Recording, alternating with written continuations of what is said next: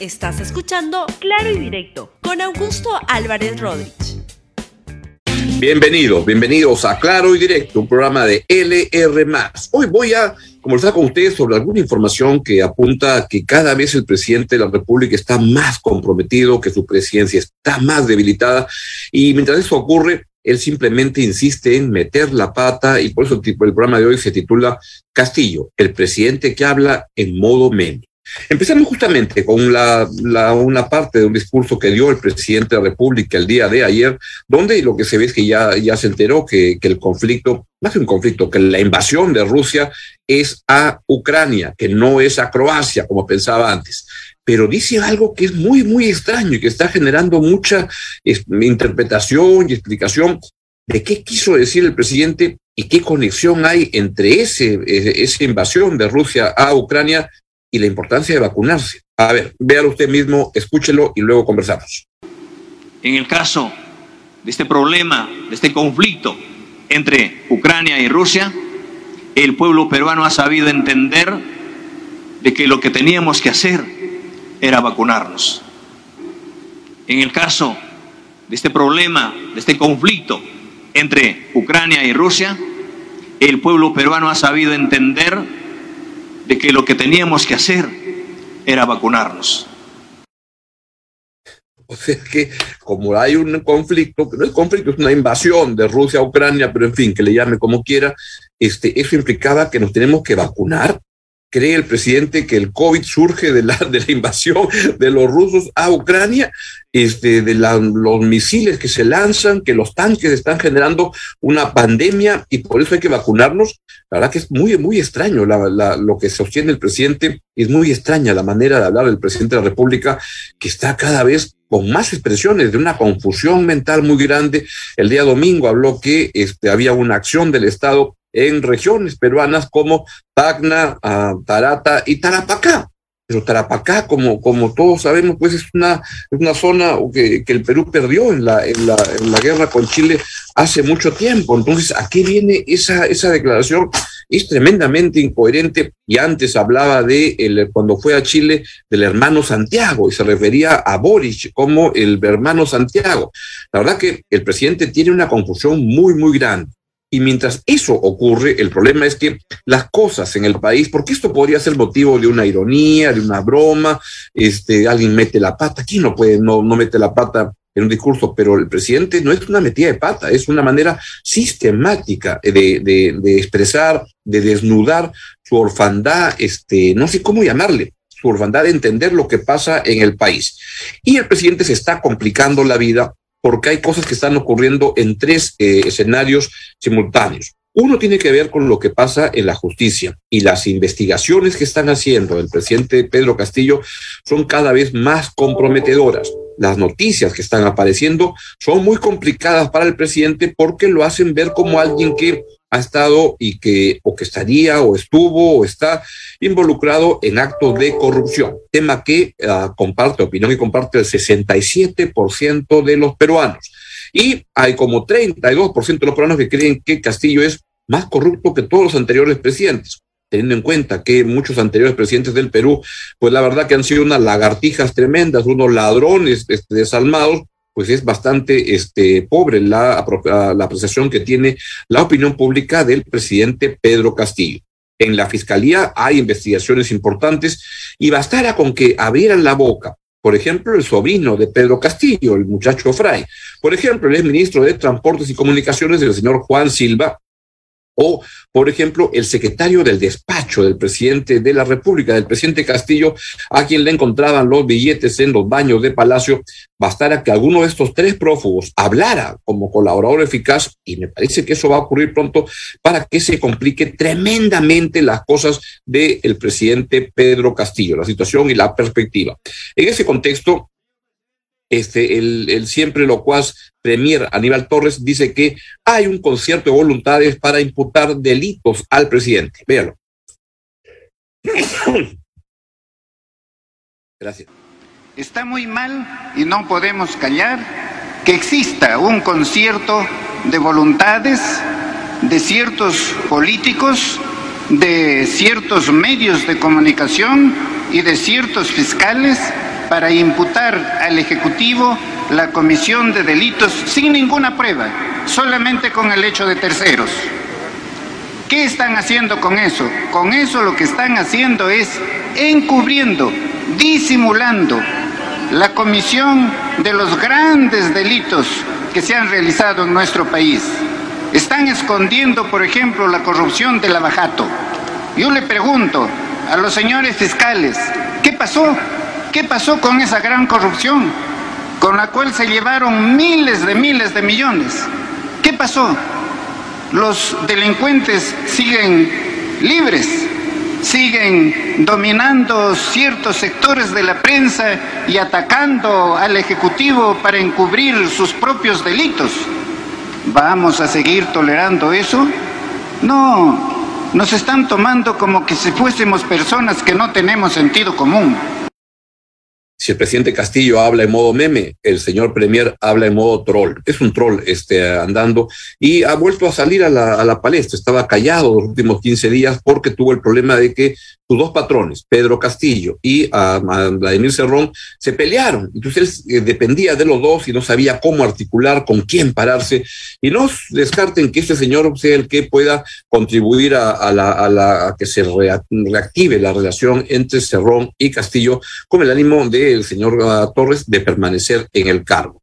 El señor Torres, la verdad que es un locuaz premier que le hace mucho daño a la presidencia de Pedro Castillo, al Perú, y la presidencia de Pedro Castillo, ante la evidencia de su orfandad de idea, de su incapacidad para ejercer el cargo, su incapacidad para de, conocer la historia del Perú, su incapacidad para entender el presente, este, lo que está pasando, no, no, no se da cuenta. Y además, él declara con mucha frescura que no lee periódicos, no ve televisión, anda pues en la luna de paita, y eso se le nota siempre, y no tiene ninguna capacidad para idear un futuro estimulante del Perú.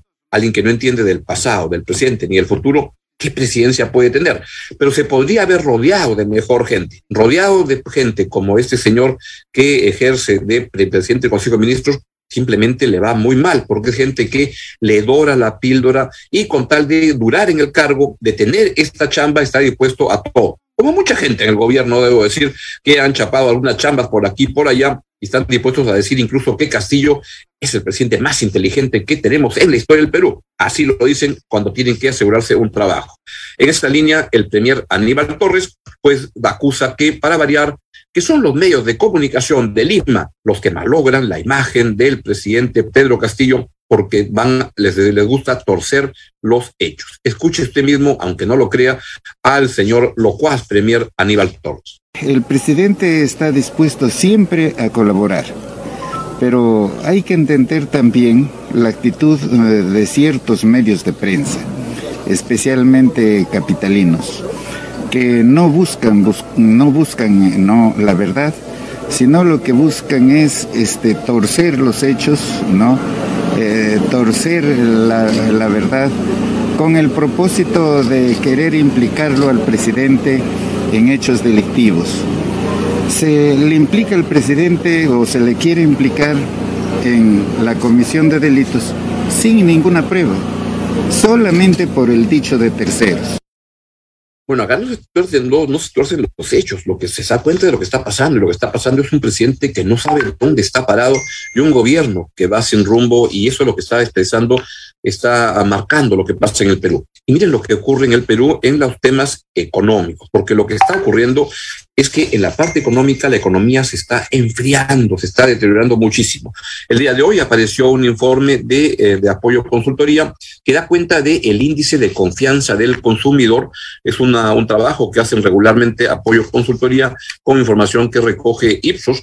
Y vean la, la gráfica que quiero ponerles donde se da cuenta esa, esa gráfica se da cuenta en este estupendo y muy oportuno informe de apoyo consultoría, que es el, el índice de confianza de, uh, de apoyo para Lima Metropolitana, lo que marca es que la confianza de los consumidores en Lima se ha desplomado a su nivel más bajo de los últimos 18 años. 18 años, retrocedió 32 puntos en un mes, ha caído al nivel, al mismo nivel del año 2004. Y esto está muy vinculado a lo que está pasando con la confianza de los ciudadanos en los temas económicos. Y eso tiene que ver con la precarización del empleo fomentada por este gobierno de Pedro Castillo, que dice defender al pueblo por el fuerte incremento del costo de vida ante lo cual el, gobierno no tiene capacidad de respuesta y por la falta de una respuesta del gobierno para, para ello, y eso está mellando las posibilidades y las perspectivas de la gente. Vean en este, este otro cuadro donde se da cuenta que las familias va creciendo, el número de familias otra vez que consideran que es más difícil encontrar un empleo, una chamba. Y vean el siguiente cuadro, familias cuya situación este, familiar a, este, económica ha empeorado, vuelve a subir. Y los que esperan el siguiente cuadro, que en el futuro siga creciendo, va creciendo, que, que empeore, crece el número de familias que cree que su situación económica familiar va a empeorar.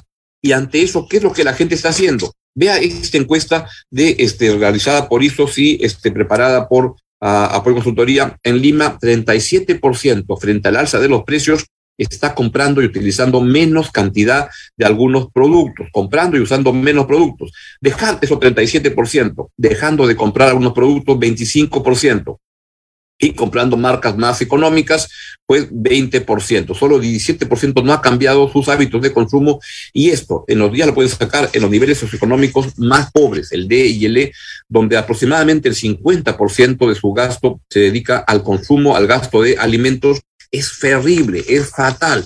Y eso tiene que ver, ¿saben con qué? En el fondo, con lo que está haciendo el gobierno para ahuyentar la inversión privada en el país, para deteriorar la situación económica, bajo la idea de, de, de, que eso avanza en ideologías que ayudan al pueblo. Este gobierno tiene una gestión económica que es deplorable, que ahuyenta la inversión privada. Eso tiene que corregirse. El Ministerio de Economía tiene un buen, muy buen ministro. El problema es que está muy solo, con mucha gente que tiene otra forma de ver las cosas. Por ejemplo, en el Ministerio de, eh, de, de, Trabajo, la señora Betsy Chávez, que era una demoledora de empleos, de puestos de trabajo, especialmente en el sector formal, dejó a una persona de su propio equipo. Algo, algunas señales buenas están ocurriendo en el país porque están comenzando a nombrarse algunos buenos ministros. Por ejemplo, en el caso de la, la ministra de Energía y Minas, pues lo que veo es que hay un cambio que es relevante, que es importante, donde la ministra está, y leo el día de hoy una nota que apareció en Perú 21, donde este, la, la ministra está cambiando a los viceministros y a todo el equipo que dejó Vladimir Cerrón, con el ánimo Cerrón de estatizar la minería, crear la empresa nacional del cobre y tonterías como esas. Hay un buen esfuerzo.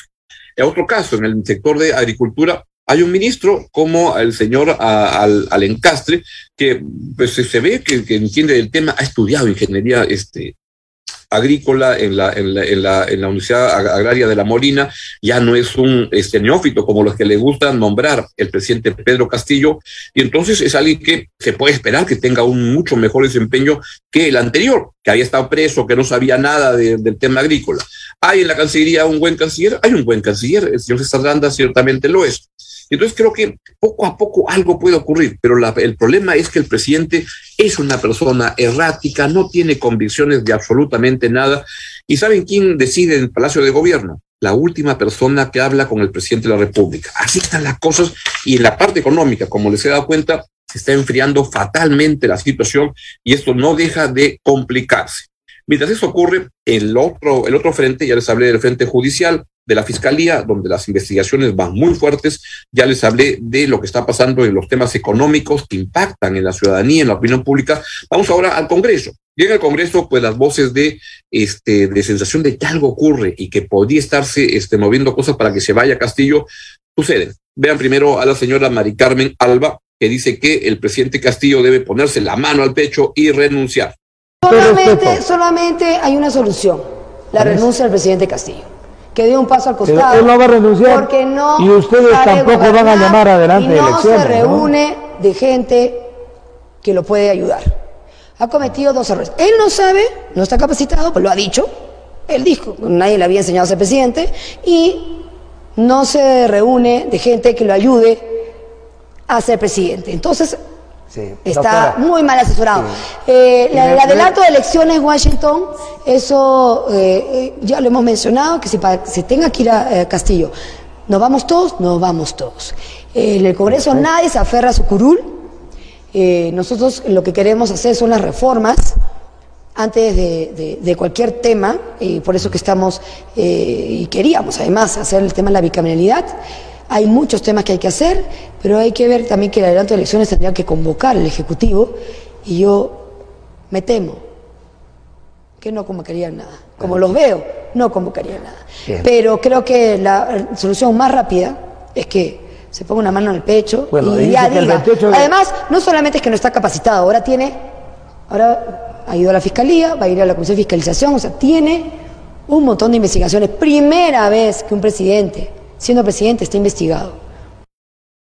La verdad que no, yo creo discrepo con lo que plantea la presidenta del Congreso por dos razones. Primero, en el Congreso sí se quieren quedar. Ahí no, están a favor del adelanto electoral. 67% de la opinión pública en el Perú está por la línea del el adelanto electoral, pero en el Congreso no, hay que estar muy aferrados a su curul y ahí no se quieren mover. Y lo otro es que si es que la señora Mari Carmen Alba dice que por una mala este, gestión y una mala percepción de la opinión pública y todo hay que irse, pues debo recordar que el Congreso, la institución que preside, es más desprestigiada incluso que Pedro Castillo. Es este, mm, rechazada, es desaprobada por el 87% de la opinión pública.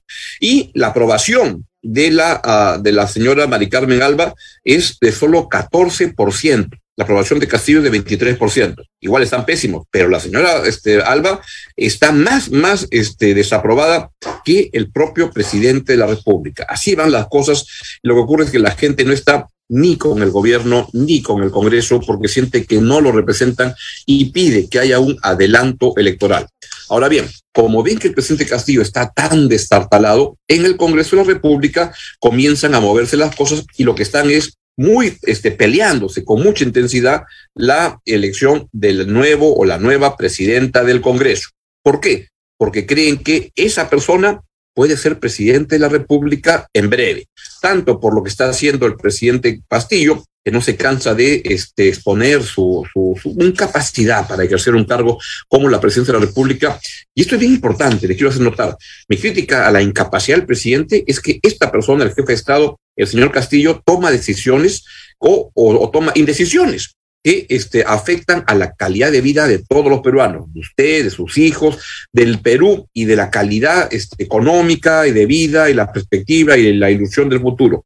Y Pedro Castillo, como ha demostrado, es un gran incapaz. Ahí van las cosas. Pero el Congreso demuestra lo mismo. Y como están pensando que Castillo se cae, están peleándose para ver quién es presidente del Congreso. Una potencial candidata es, o era, no sé, la señora Lady Camones del partido APP, Alianza para el Progreso, porque hubo un acuerdo entre Acción Popular y APP y parece otras, otras agrupaciones para que el primer año presida Acción Popular, el segundo Alianza para el Progreso. Y en ese contexto sale este audio sobre la señora, que habla la señora Camones, donde dice que Acción Popular es una banda de delincuentes. Escúchenlo. Acción Popular es una banda delincuencial, es una banda de criminales.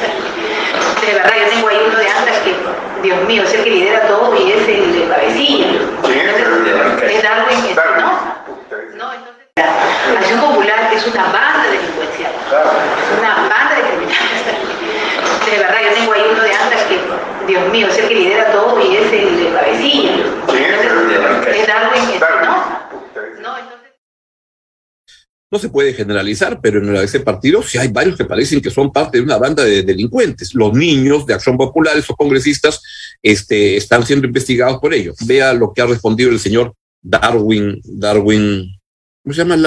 Ponlo, por favor, Darwin Espinosa, uno que es el que alude la señora Camones. En el audio, la señora afirma que la bancada es una banda delincuencial que yo lidero. Eso es lamentable. Dice que soy un delincuente. Ella está asegurando que somos delincuentes. Siempre habla de unidad, sale de una forma agresiva a dar ese pensamiento, así que haya, así haya sido en un ámbito privado, desnuda su personalidad.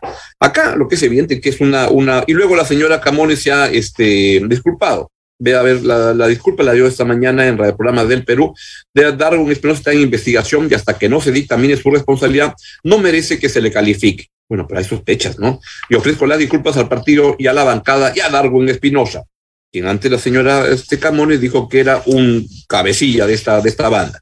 El motivo de este pronunciamiento es aclarar ese tipo de hechos, etcétera, etcétera, etcétera. ¿Qué lo que está pasando? Es que la señora Camones es una potencial presidenta del Congreso, candidata del partido que asume a PP que tiene la, uh, el ticket para poner al presidente del Congreso.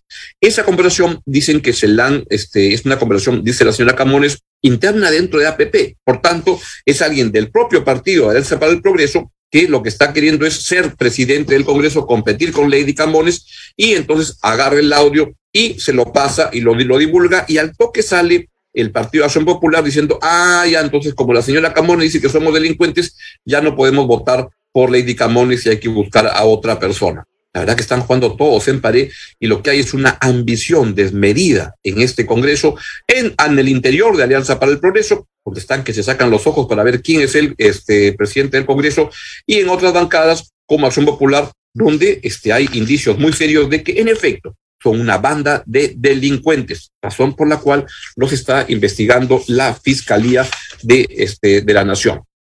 Y entonces, ¿qué, ¿qué está pasando? En el Congreso se estacan los ojos para ver quién es el presidente o la presidenta del Congreso porque creen que quien salga elegido el o elegida el 26 de julio es un, tiene una buena chance de volverse el presidente de la República. En el plano de la calle, la gente está cada vez más molesta por la situación económica que se enfría por la culpa del gobierno. Y en el plano de la justicia, cada vez hay más investigaciones y acusaciones sólidas al presidente Pedro Castillo. ¿Puede el presidente Pedro Castillo lidiar con todo este, con todo ese escenario? Una persona que dice lo que dice, ¿cómo puede hacerlo? Por Dios, volvamos a escuchar al presidente que habla en modo meme. En el caso de este problema, de este conflicto entre Ucrania y Rusia, el pueblo peruano ha sabido entender de que lo que teníamos que hacer era vacunarnos. En el caso de este problema, de este conflicto entre Ucrania y Rusia, el pueblo peruano ha sabido entender de que lo que teníamos que hacer era vacunarnos. ¿Y el pollo estaba vivo o estaba muerto? ¿Y Tarapacá es una, región del Perú o es una región de Chile? Y Chile, este, el presidente de Chile se llama el hermano Santiago o qué? Y, y, así, y uno se da cuenta que este presidente no sabe dónde está parado y cree que el conflicto, la invasión de Rusia a Ucrania generó la importancia y motivó a los peruanos a vacunarse contra el COVID. Dios mío, qué país. El presidente que habla en modo meme, que está cada vez más comprometido y como ven, le va a ser muy difícil poder responder a la luz que viene a alguien que tiene tan, tan poca capacidad. Bien, es todo lo que les quería comentar el día de hoy.